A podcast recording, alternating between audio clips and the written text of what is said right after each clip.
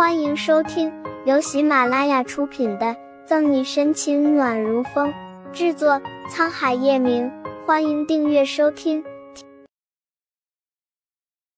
第四百四十九章，今夜就在警局里过了。不仅仅是因为近期发生的事儿太多，他必须得加班完成，更是因为他在警局更为自在。不然回去之后，他真不知道该怎么面对一个屋檐下的叶晨宇。自从那天和叶晨玉吵了架后，沈西便没有再和他说过一句话。即使碰到了，或在一个饭桌上吃饭，他都闷不出声。至于顾春寒，他选择性忘记叶晨玉说的话，仍然该吃吃该喝喝，没心没肺的待在盛世庄园。用他的话来说，别人让他走就走，那他多没有面子。不过，眼看着沈西和叶晨玉的战斗级别越来越高。叶老太太和顾春寒再怎么着急也没有用，热腾腾的饭菜下肚，温暖了沈西的肠胃，连带着眉宇间聚集的疲惫也散了不少。办公桌上摊开的文件乱七八糟，将偌大的办公桌遮了个严严实实。沈西坐在椅子上，闭了闭眼睛，轻叹口气，伸手随意拿起一份看了看。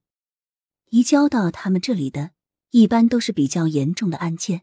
除了命案还是命案，普通的违法乱纪事件哪里还需要他们出手？将文件又看了一遍，沈西才缓缓闭上眼睛，脑子里紧绷的弦稍稍放松了一些。不放松还好，一旦放松下来，疲惫便铺天盖地席卷而来。沈西无奈的揉了揉眉心，脑海里对叶晨玉的事铺天盖地席卷而来，手指顿了一下，沈西从兜里掏出手机。按亮屏幕看了一眼，没有未接电话，连个短信都没有。还真是。沈西意味不明的笑了一声，随手将手机扔到桌子上，金属砸在书桌上，发出沉闷的响声，就像是风雨到来前的滚滚闷雷。他很不想去思考关于叶晨玉的事情，一想到那些乱七八糟的，他就觉得无比糟心。奈何这些事就像梦魇一样缠着他。为了不再和叶晨玉碰到，让自己多点空间，沈西决定今夜就在警局里过了。等明天抽个时间回去洗个澡，换身衣服。同一时候，已经躺在床上的叶晨宇不知道第几次拿起手机，再次确认上面没有他想看的东西之后，突然恼火起来，修长手指扣击手机屏幕，一下又一下，以此来缓解心里的愤懑。冷凝着脸。叶晨玉抱过工作用的电脑，投入工作，暂时忘了这些事。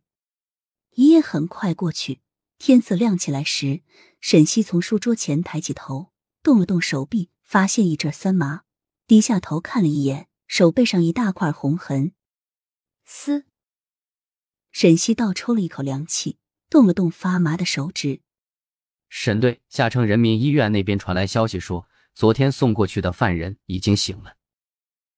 方初明拿着档案袋从门口探出头，见沈西在办公室里，才进来。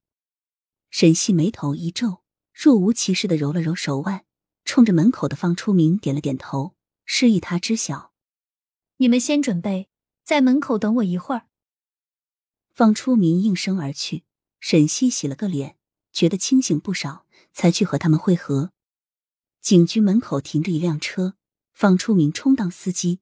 他们主要是去查证，没必要浩浩荡荡去一群人。医院毕竟是个需要安静的公共场合。沈队走。走。陆陆续续来上班的警察遇到正往外走的沈西，纷纷给他打招呼。等他上车之后，刚好过去了五分钟。他拉开车门，坐到副驾驶室，方初明便递给他一个装着包子、豆浆的袋子。沈队。沈西也没客气，扭过头接过来，谢了。早上车流量正是多的时候，各大线路都出现堵车情况。沈西在车上吃了早餐，看着前面一长串的车，皱了下眉头。今天怎么这么多车？没有限流吗？上班高峰期就是这个样子，再过半个小时估计就不堵了。本集结束了。不要走开，精彩马上回来。